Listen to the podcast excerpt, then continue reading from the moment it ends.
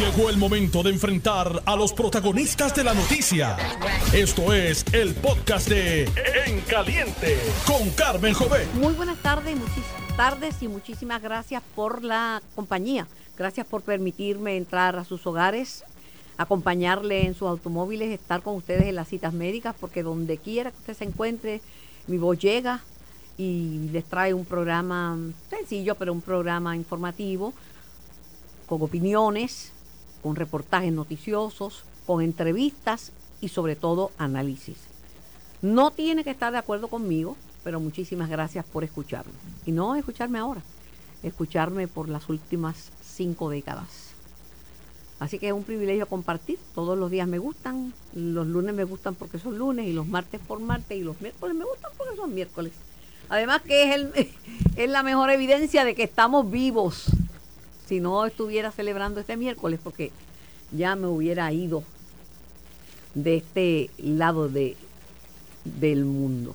Le doy la bienvenida a mi primer invitado, el senador progresista Juan Oscar Morales. Buenas tardes, Juan. Buenas tardes, Carmen, y buenas tardes a los radioescuchas. Para mí es un placer estar hoy en la tarde contigo compartiendo y analizando diferentes noticias de Puerto Rico. En el último resumen noticioso que nos presentó nuestro compañero Irella, eh, eh, uno de los temas que van a sonar, que suenan todos los días, es el tema de la energía eléctrica. Claro que hay un disgusto, porque a nadie le puede gustar que la luz se vaya todos los días. Problema de los apagones, aparte de equipos que ya vivieron su vida útil y más, vivieron su vida útil y más, y se arreglan y se dañan y se descomponen. Ya si le dieron o no le dieron mantenimiento, ya no se puede dar marcha atrás en el reloj, pero ahora mismo el problema es la generación. Mientras más generación haya, menos apagones va a haber. No es que se van a acabar. A Jennifer González no le gustó como a nadie que digan que el 50% se va a reducir en un 50%. Uno quisiera que le dijeran que en 100. Pero bajar el costo tiene una manera bien rápida. Se baja el costo sustituyendo el combustible caro, del cual todavía hay un cartel, un grupo de personas que se benefician internas y externas, dentro del gobierno y fuera de los beneficios que trae negociar en petróleo, el oro negro del siglo XX y del siglo XXI, y lo que creemos que hay que seguir la reglamentación, el marco regulatorio que dice que tenemos que movernos a la energía renovable. Así uno reduce. Cuando yo le digo a la gente, mire, yo estoy pagando el... Tengo dos, una casa arriba de otra. La de arriba pago cuatro dólares. La gente dice, pero ¿cómo va a ser? Y siempre tengo luz. Pues sí, señor, así como usted lo oye. Porque lo que ocurre es que uno prosume, produce y consume. El sol afortunadamente brilla, salvo hoy está nubladito, pero las placas están cargadas, lo chequeé ahorita en mi teléfono. Pero entonces Luma me compra mi Luma, que aparece como el malo de la película. Mire, las cosas estaban jorobadas con, con J mayúscula desde hace tiempo, desde antes de que Luma llegara, porque el sistema era malo, después que la gente se le olvidó de los apagones cuando estaba la Autoridad de Energía Eléctrica. Pero si usted eh, baja el combustible, si usted, aunque sea limitadamente, no tiene que ser, yo tengo un techo grande, claro, pero el que tiene un techo más pequeño, pues pocas placas, pero mientras más gente tenga placas en, su, en, su, en sus casas, más generación se le da a, a, Puerto Rico para que haya menos apagones. Esto va a cambiar y esto va a mejorar. No es inmediatamente. El que le diga a usted, le venda ese cuento de que esto va a cambiar inmediatamente, no es verdad. Pero lo que pasa es que hay una primaria en el Partido No Progresista. Y yo creo que eso es bueno, contrario a lo que dicen los de los partidos, porque la democracia que, que quiera aspirar, que aspire. Pero lo que se dice puede ser un arma de doble filo para ambos candidatos, no para porque cualquiera de los dos, yo no sé quién va a ganar la primaria, pero cualquiera de los dos tiene méritos para ganar. Porque el que llega a esas posiciones tiene méritos. Yo no subestimo a nadie que tenga posiciones en ningún partido político. Pero si lo que se ha dicho es muy doloroso y le puede servir de municiones para la oposición, pues va a pasar. Pero allá Juana con su pollo, eso fue lo que decidieron. Eh, ¿Podrán zangar las diferencias en el PNP o esto, esto está empezando o se va a poner color de hormiga brava? Carmen, pues escuchándote, ¿verdad? Tu premisa que tú has venido eh, hablando, te tengo que decir que sí. Eh, yo soy de los que pienso y voy a ser muy franco contigo y con el público como siempre he sido. Las primarias no son malas. Malo es la manera y forma en que un bando y otro puedan llevar el mensaje. O ambos, man, o ambos bandos. ambos. Porque aquí está Claro. tirita.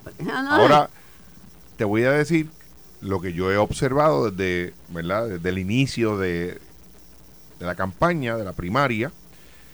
Creo que el tono ha sido muy alto en estos momentos, de uno y de otro. No te voy a decir que es solamente el mío, todos sabemos que yo respaldo a Pedro Pierluisi, pero va a depender y la gente nos exige, Carmen, que es lo más importante, que las campañas sean de ideas, sean de presentar soluciones a los problemas de Puerto Rico, no de garatas. La gente no está dispuesta a soportar dimes y diretes.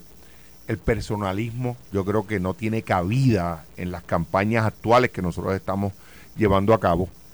Les auguro, y tengo que decirlo, si ese va a ser el modus operandi de ambas campañas, un tono alto, un tono agresivo, un tono de ir a lo personal, pues auguro que no vamos a tener éxito al final del día. Tiene un costo. Tiene un costo político. Esa es la verdad. Que no quiera verlo, pues, pues yo le respeto la decisión, ¿verdad? Pero eh, es la verdad. Pero no es tan solo, porque va a haber primaria en el Partido Popular, aunque no quieren primaria. Sí, ellos pero están va va evitando. Pero, pero en el PNP, que es la que me corresponde a mí, mi llamado ha sido, y lo he dicho públicamente en un sinnúmero de ocasiones, que unos y otros eh, llevemos a cabo una primaria de altura. Lo que yo he visto hasta ahora, lamentablemente, ¿verdad?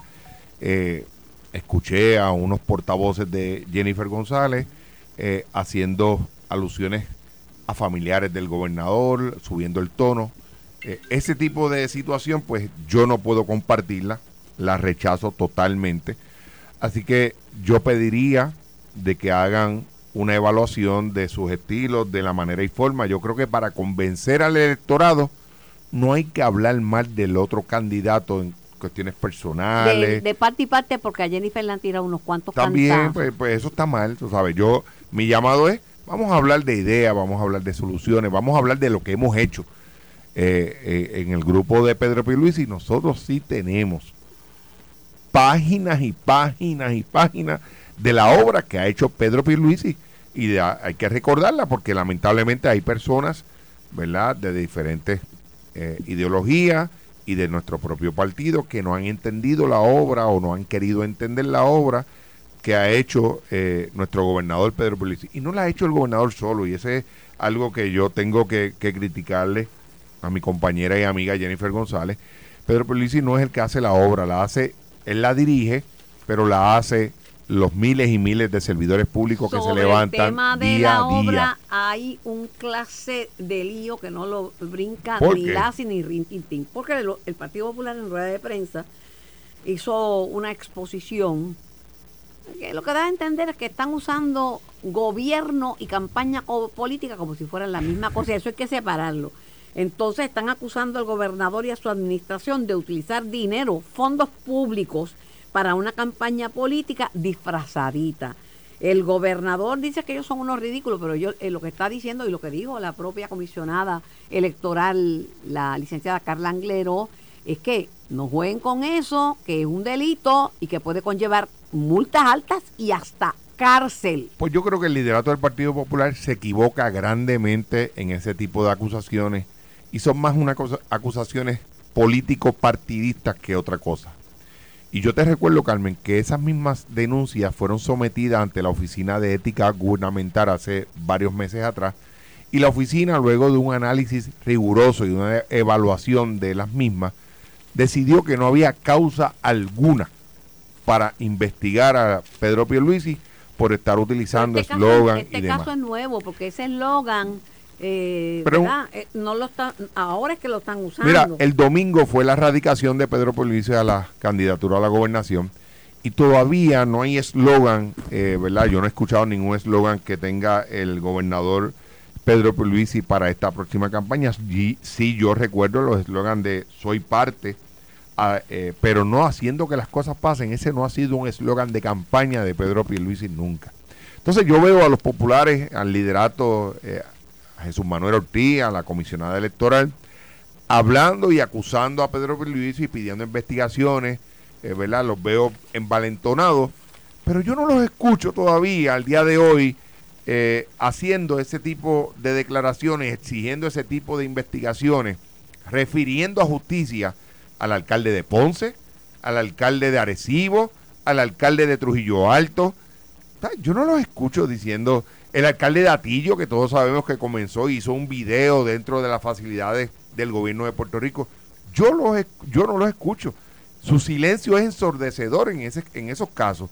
Para unas cosas son bravucones, ¿verdad? Y hablan, pero para cosas que le competen a ellos, pues yo quisiera escuchar a Jesús Manuel Ortiz hablando más de, del alcalde de Ponce, que todos sabemos las denuncias serias que se han ventilado públicamente y que implica o pudiera implicar eh, cargos y, violaciones a la ley de ética, a la ley de, del gobierno de Puerto Rico, a, la a las leyes del el Contralor Electoral. Pues yo no lo escucho y uno debe poner primero la casa en orden y luego ir a la casa del vecino. Pero la carilla está allá ante el Contralor Electoral Walter Vélez, porque yo lo llamé pues para entrevistarle. Me dijo, no puedo darle entrevista. Gracias por, la invitación. Yo tengo una querella. Esa querella está frente a porque mí. Ese, ese y no es la misma querella que ya el, de la cual él pasó juicio. Es el debido proceso de ley es lo que tiene que hacer el Contralor Electoral. Es lo que está llamado a hacer, ¿verdad? Eh, a, a evaluarla. Yo en esas cosas, ¿verdad? Soy muy respetuoso de los procesos, pero te puedo asegurar desde ahora que eso no va a tener eh, la, un minuto de oportunidad porque todos sabemos que eso no ha, no ha habido ningún tipo de violación. Apenas el domingo Pedro eh, radica su candidatura para la gobernación, todavía no hay eslogan de que él haya utilizado para la reelección en su campaña. Así que yo creo que eso es una pataleta del Partido Popular y no le veo éxito alguno. Que la tienen que investigar, investiguenla, eso es bueno que la investiguen pero aprovechen esa misma oportunidad, esos mismos foros, para solicitarle al alcalde de Ponce, al de Trujillo Alto, que no ha dicho ni esta boca es mía, Jesús Manuel Ortiz, con, una, con unas acusaciones tan serias como las que han hecho de Trujillo Alto, no ha dicho nada, como las de eh, el alcalde de Ponce, tampoco. Y, y, el que tiene techo de cristal no tira piedra, hermano. Así que yo esperaría, y qué bueno que radicaron la querella, no tengo problema con eso, pero hablen también de los problemas que ustedes tienen, exíjalen a su propia gente el cumplimiento de reglamentos y las leyes de Puerto Rico. No, ¿verdad? No utilicen una vara para uno y para otros utilicen otra. Yo no veo, ¿verdad? Eh, ninguna, ninguna violación a la ley con eh, este eslogan que ha utilizado Pedro Pierluisi haciendo que las cosas pasen. Esa es la verdad. Parece que eso le ha afectado y ha tenido, ¿verdad? Aceptación dentro de la comunidad pues y, yo, y eso le ha afectado a ellos. Yo no sé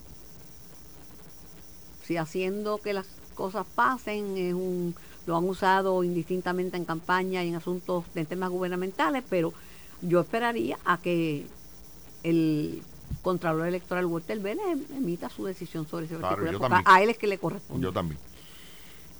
Mire, sí, pero no. Sí, pero no, me refiero a ese, no se asusten, no se asusten, esto es un aviso de un ejercicio de un simulacro, una práctica. Práctica, este es un ejercicio de prueba mm, y es bien importante que se haga para que la gente entienda que cuando esa alarma suena es un aviso de, emergencia.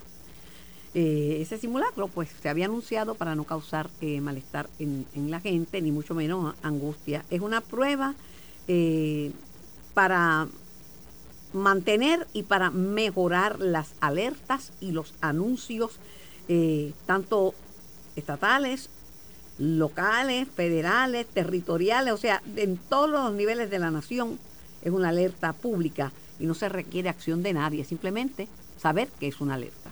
Esto se hace conjuntamente con los medios de comunicación. Volviendo al tema, dice el amigo José Luis Dalmao, presidente del Senado, que las nominadas para secretarias de familia y de educación causaron menos controversia que sin tomar una decisión, pues, ni a favor ni, ni en contra, o sea, sin colgarlas ni, ni, ni, ni nombrarlas, ellas han sido menos criticadas y han tenido menos controversia que los nombramientos anteriores, pero no, no, no las han nombrado. Tuvieron la oportunidad de estar en vistas públicas y te puedo decir, yo estuve en ambas vistas ambas vistas eh, tanto Yanira Raíces como la secretaria del Departamento de la Familia contestaron cada una de, de las preguntas. Duró como siete horas, ¿verdad? Oye, 62 páginas era eh, la, la ponencia de la secretaria, contestando y, y, yendo al detalle de cada situación que ella ha estado trabajando desde que fue nominada en el Departamento de Educación. Contestó cada una de las preguntas. Así que eh, lo que sí hemos escuchado es al portavoz de la mayoría del Partido Popular, Javier Dalmao, haciendo unos tipos de expresiones y ataques hacia la Secretaría de Educación eh, y cuando yo le pregunté al, al presidente del Senado si había eh, algo en particular que ellos quisieran atender de la designada de educación, me dijo que no podía avalar las expresiones del portavoz de la mayoría, porque eso ni tan siquiera se había discutido en el caucus del Partido Popular. Así que yo creo que lamentablemente, eh, aparentemente el Partido, el Senado Popular, lo que ha querido es obstruir nuevamente las designaciones que ha hecho el señor gobernador, unas designaciones que son de gran importancia, como es la de Secretaría de Educación, como lo ha sido la del Departamento de la Familia, que yo creo que ameritan que se evalúen de manera justa. Pero el tiempo también se le está venciendo a la, jueza Jessica Padilla.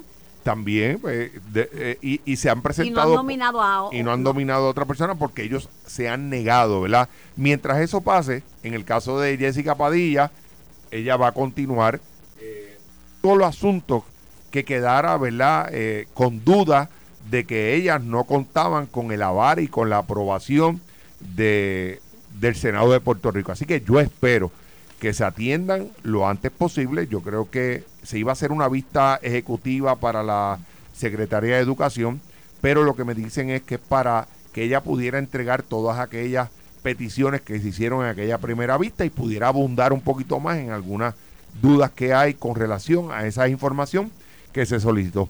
Pero no hay nada, yo he hablado con varios compañeros del Partido Popular, eh, no debe haber ninguna controversia que impida el que se puedan aprobar eh, estos nombramientos.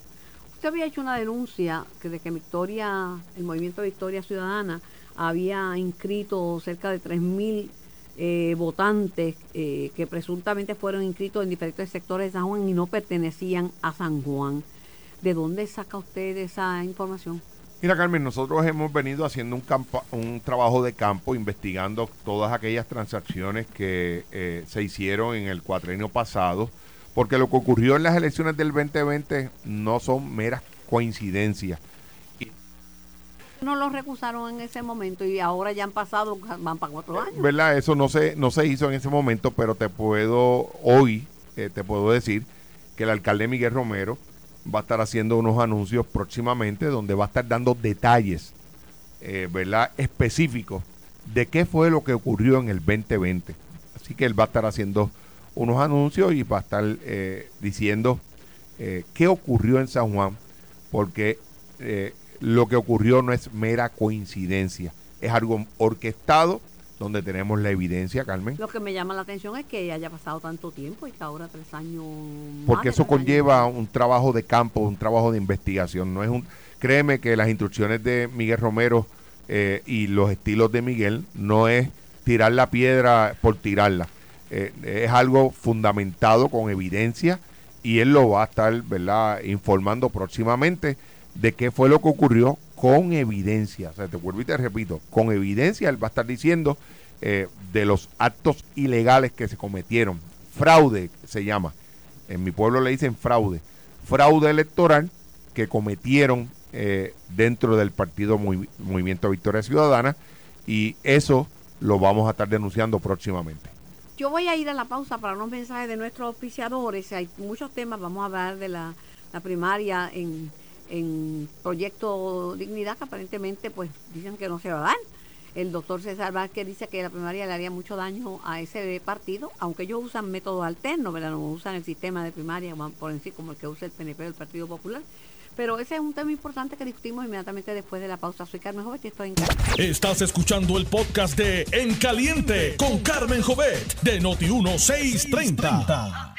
Estamos en vivo, esto es eh, en caliente por Noti 1630, primeros eh, fiscalizando. Soy Carmen Jovet y me escuchan por el 630 AM y por el 94.3 FM simultáneamente en ambas bandas.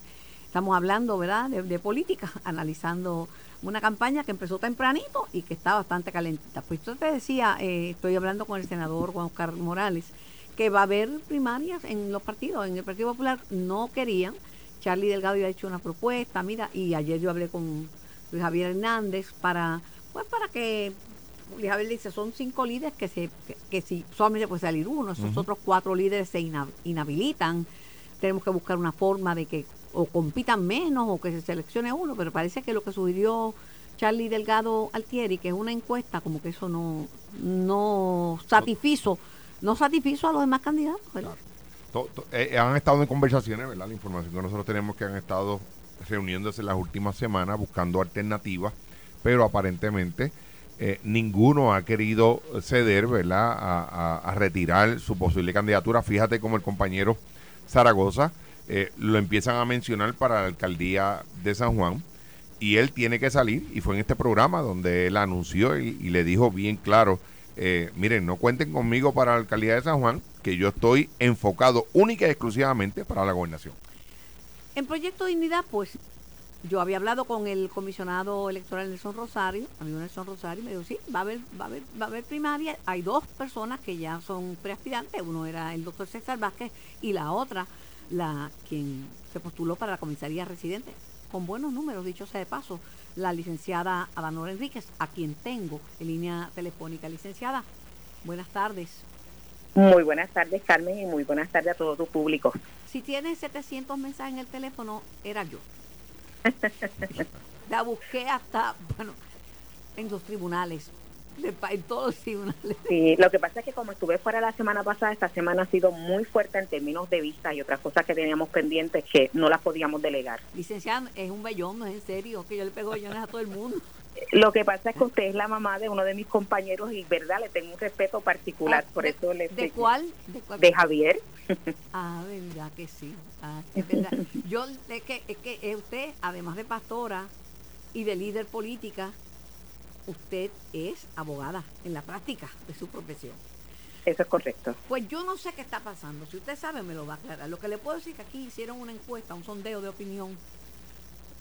Y a razón, no sé si como estaba trabajando no se lo dijeron, pero a razón el sondeo.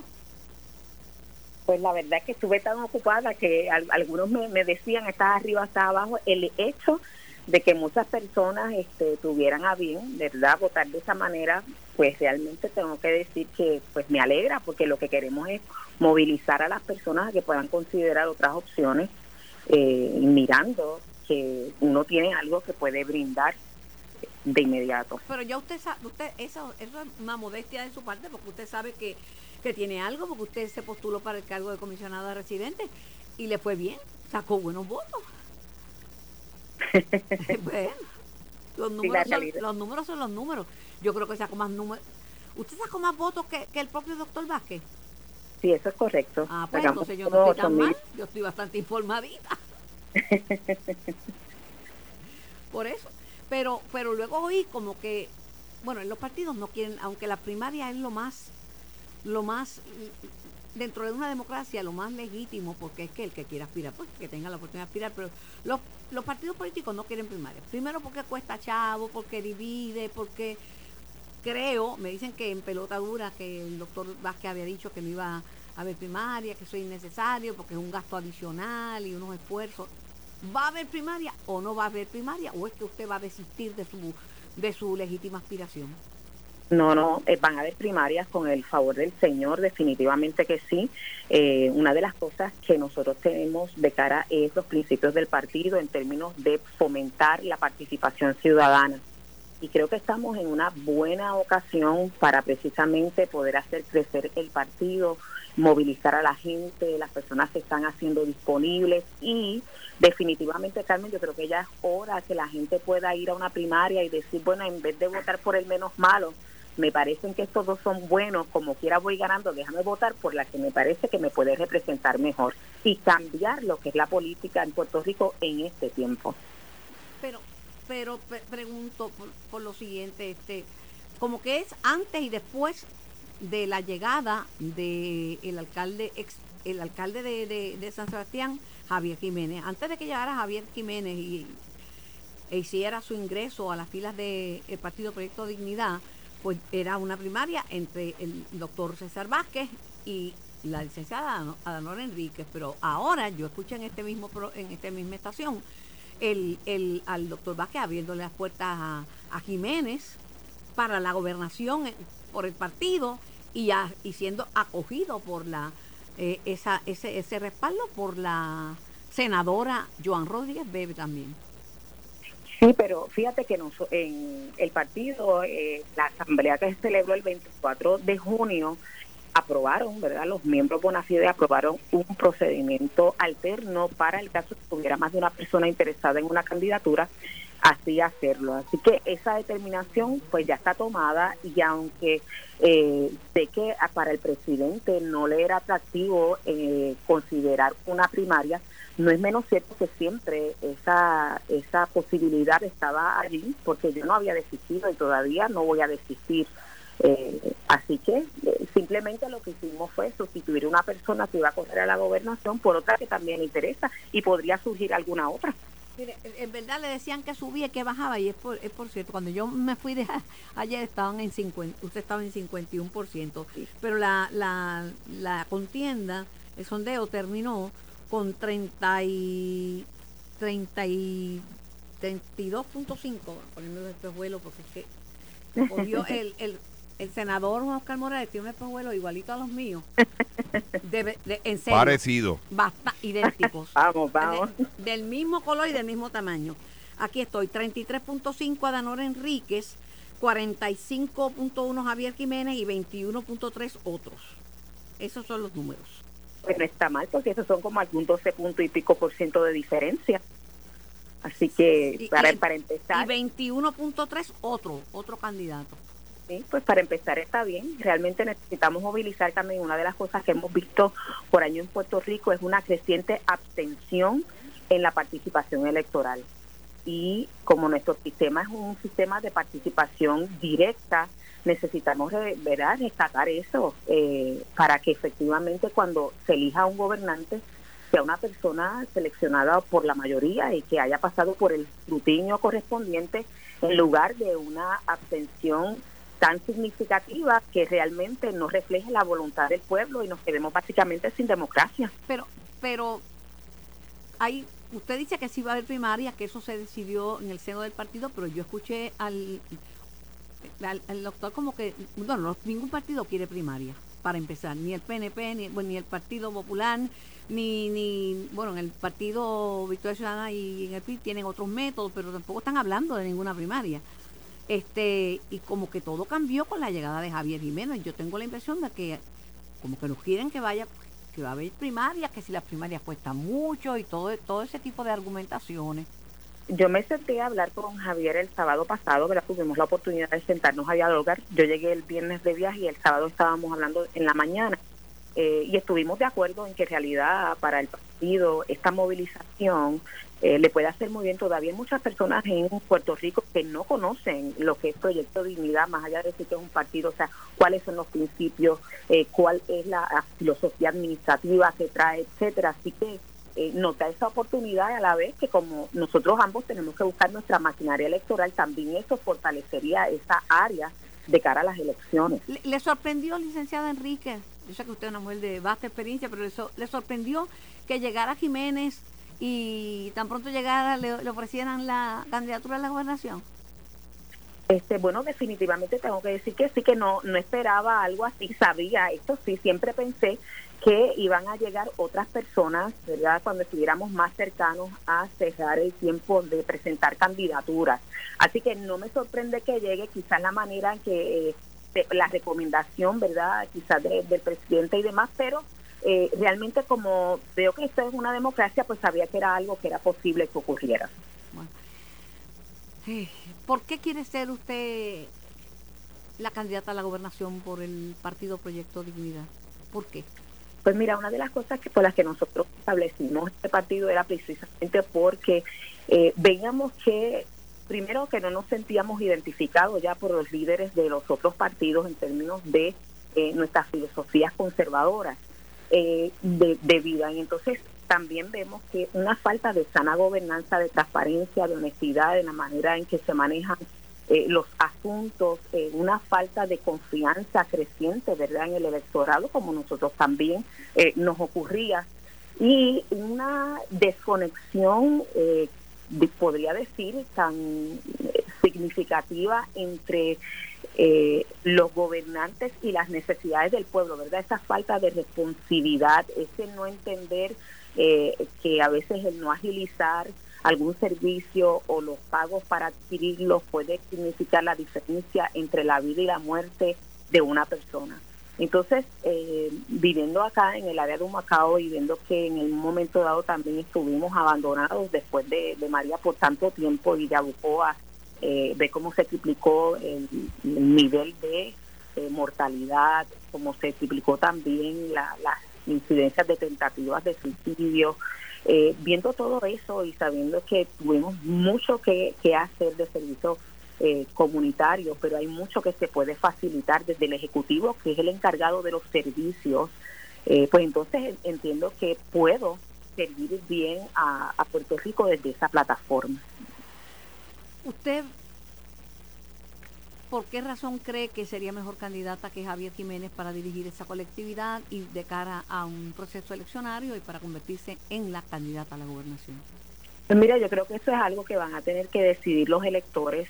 Eh, ahora mismo yo no puedo decir que he escuchado cuál es la oferta de él, ni él cuál es la mía. Creo que estamos en un, momento eh, demasiado, ¿verdad?, eh, a principios de, todo esto.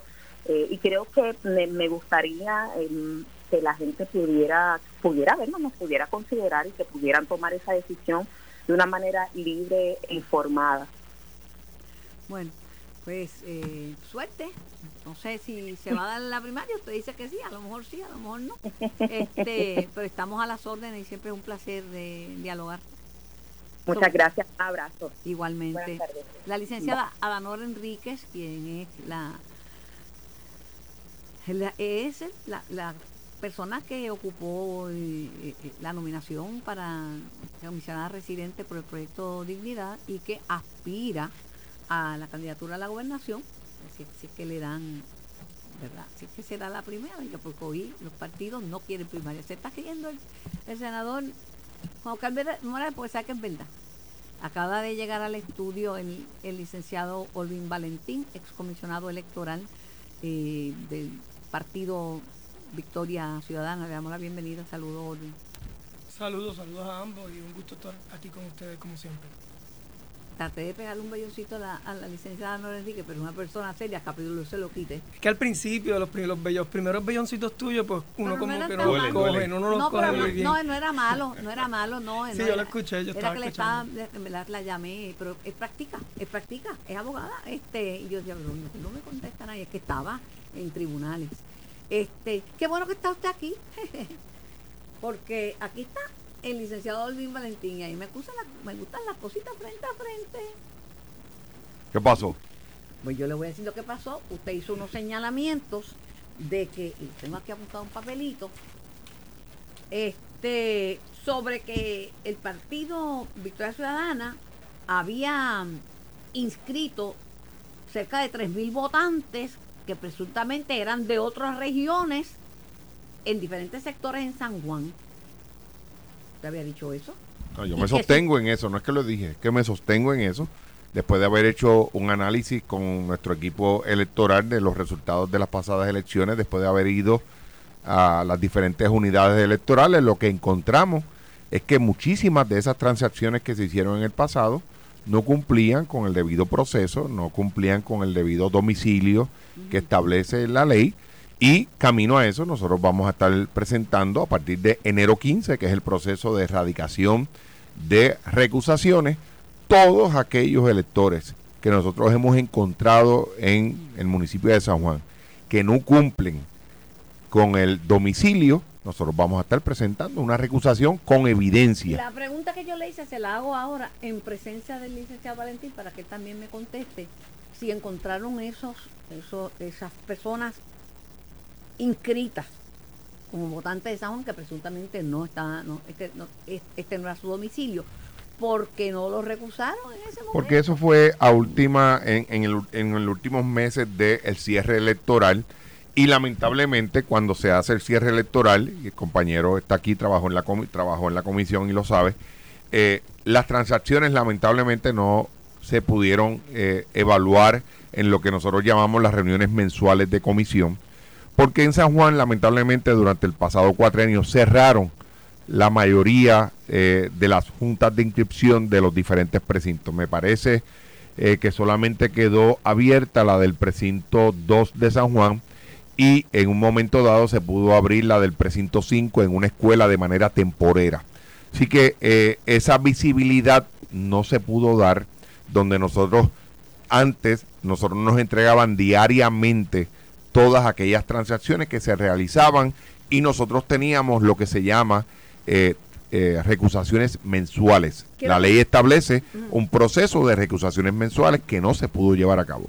Valentín, en estos momentos usted no es el comisionado electoral del partido Victoria Ciudadana, eh, pero, pero en ese entonces estaba allí.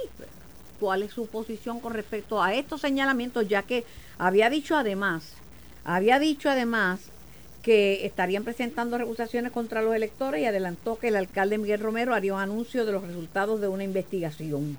¿Cuál es la postura de, Victoria Ciudadana o, cómo lo ve usted en estos momentos? Yo voy a dejar que la, voy a dar referencia a que la comisionada electoral emita las, posiciones institucionales del movimiento, pero puedo hablar por mi experiencia, ¿verdad? Eh, porque estaba en ese momento como comisionado.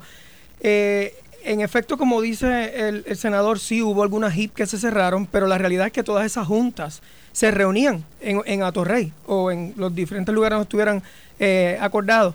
Y, las juntas sí, siguieron eh, funcionando. Otra cosa interesante es que esas inscripciones o transferencias o ese tipo de todas esas transacciones electorales, Victoria Ciudadana no tenía oficiales en la HIP. Los únicos que tienen oficiales para hacer esas transacciones es, son el PNP, el PPD y el PIB. Así que en ese sentido nosotros, Victoria Ciudadana no tenía la capacidad de poder hacer ningún tipo de transacciones electorales. Si la evidencia está, pues que la sometan, eso es el proceso, ¿no? Y se cumpla con, los procedimientos que tienen que, ocurrir. Y si hubo alguna ilegalidad, pues que así, así se procese. Ahora, dos cosas sobre esto es que, en primer lugar, es y es preocupante cómo se está llevando a cabo esta, este proceso que podría fácilmente ser una cacería, utilizando los recursos de OCIPE, que tampoco Victoria Ciudadana tiene presencia en la Oficina de Sistemas de Información, sino que el PNP y el PPD controlan esa, esa unidad. ¿Cómo se está llevando a cabo ese proceso de ir sobre todos esos electores a, pescar, a ver cómo se van a identificar personas eh, que alegadamente estén vinculadas a Victoria Ciudadana? Y lo otro que me parece que va a ser sumamente difícil es ¿Cómo se determina el domicilio que las personas estén o no que deban estar votando ahí? Lo vimos en el caso. Yo no puedo votar en San Sebastián. Yo estoy claro, porque no tienes un vínculo tal vez con porque tu domicilio electoral y del caso de Ricardo Rosselló. En Mayagüez, si antes iba a Mayagüez tres veces en semana o cuatro, no votaba en Mayagüez, votaba en el precinto 1 de San Juan, siempre votaba en el precinto 1 de San Juan desde que soy adulta, ¿verdad? Claro, porque tu interés siempre está en que tu, tu residencia, tú vas a volver a, San Juan. Aunque vayas y trabajes en Mayagüez y te tengas que quedar por allá un cierto tiempo, pero tu hogar está en San Juan. Pues eso es parte del domicilio y con el caso de Rosselló quedó demostrado que incluso él estando fuera de Puerto Rico, eh, eso no fue un, inconveniente para, votar. Así que, eh, como digo, el proceso pues que tome su curso. Por lo menos a mí no me consta, nosotros no teníamos ningún tipo de presencia o, capacidad de tomar ese tipo de decisiones o de hacer esas transacciones, así que pues que se haga el proceso como tenga que hacer. Yo llamé eh, la gestión mía tener los puntos de vista, porque yo no tengo otro otro estilo. el punto de vista suyo, el punto de vista de usted que estaba allí. O de, tú, de ti y de ti, pues, yo no le digo usted nunca. Tú puedes ser madre mía. Eh, sí, ya quisieras tú. Porque cambiaste los espejuelos, no vas a cambiar la diferencia de edad ni de apariencia. Eso no, eso es imposible. Pero lo que te quiero decir, yo llamé al el Contralor de Walter Vélez, que tiene, que está, está vegando ahora con la querella de que le pone el, Partido Popular al PNP.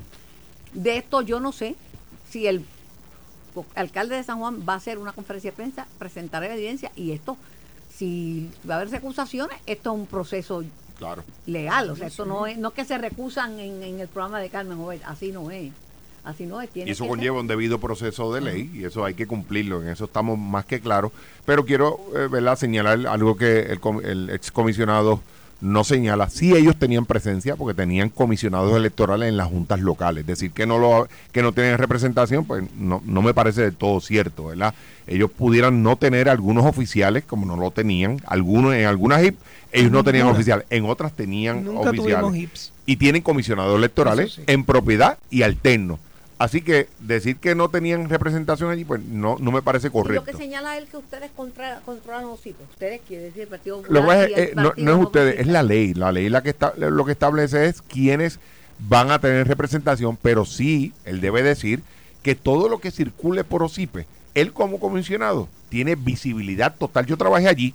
O sea, decir aquí que OSIPE está trabajando a puerta cerrada y que no me da información, eso tampoco es correcto. Una cosa es que no tenga representación en OSIPE, pero todo lo que haga OSIPE tiene que eh, diariamente compartirlo. Es una obligación, es ley, es ley, él lo sabe. Eso se emite en una serie de informes eh, diarios donde eh, a él como comisionado en propiedad de su partido le llega todos los días todas las transacciones que se hacen en OSIPE. De hecho, se discuten en una reunión que ellos tienen semanalmente, no recuerdo cuándo era el día que ellos lo tenían, pero semanalmente eh, ellos pasan juicios sobre algunas transacciones que se pudieran, que pudieran tener alguna, ¿verdad? Eh, algunos cuestionamientos. Así que la información sí la tenían. Ellos la tenían y la evaluaban todos los días.